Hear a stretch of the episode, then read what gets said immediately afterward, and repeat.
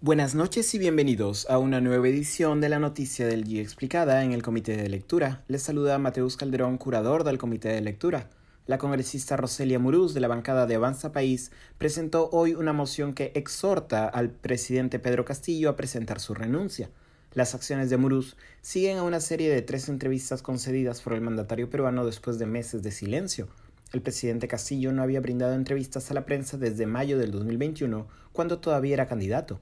Durante la última semana, el presidente habló con los periodistas César Hildebrand del semanario Hildebrand en sus 13, Nicolás Lucar del canal digital y radio Exitosa y Fernando del Rincón de la televisora internacional CNN en español.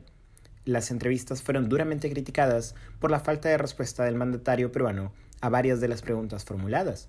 Fue especialmente en la entrevista con Del Rincón que Castillo no pudo responder a preguntas vinculadas con presuntos casos de corrupción en su círculo cercano y también a temas de política exterior. Sobre este último ámbito, Castillo reafirmó su posición favorable a una salida al mar para Bolivia, a pesar de indicar que, cito, no está diciendo que le va a dar mar a Bolivia.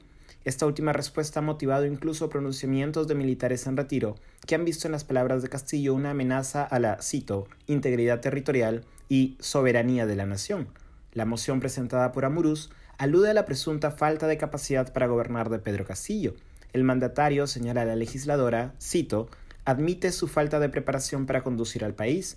Durante sus entrevistas, el presidente Castillo repitió en varias ocasiones que, cito, no fue entrenado para ser presidente y que, vuelvo a citar, no se formó para político. Incluso durante la entrevista con Fernando del Rincón, Castillo indicó que el Perú va a seguir siendo su escuela, aunque luego agregó que la escuela es hacer las cosas bien, corregir lo que está mal. La frase, no obstante, generó un aluvión de críticas entre los legisladores.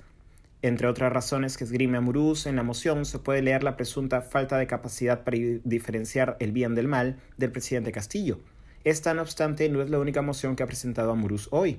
En otras dos mociones, la legisladora se refiere primero a la soberanía nacional, en tanto considera que Castillo se pronunció a favor de, cito, ceder territorio nacional a Bolivia, y a la defensa de la libertad de expresión en otra moción, después del allanamiento por parte del Ministerio de Transportes y Comunicaciones a las oficinas de Radio Tigre, radio que a su vez alquilaba su señal a Radio PBO, opositora al gobierno.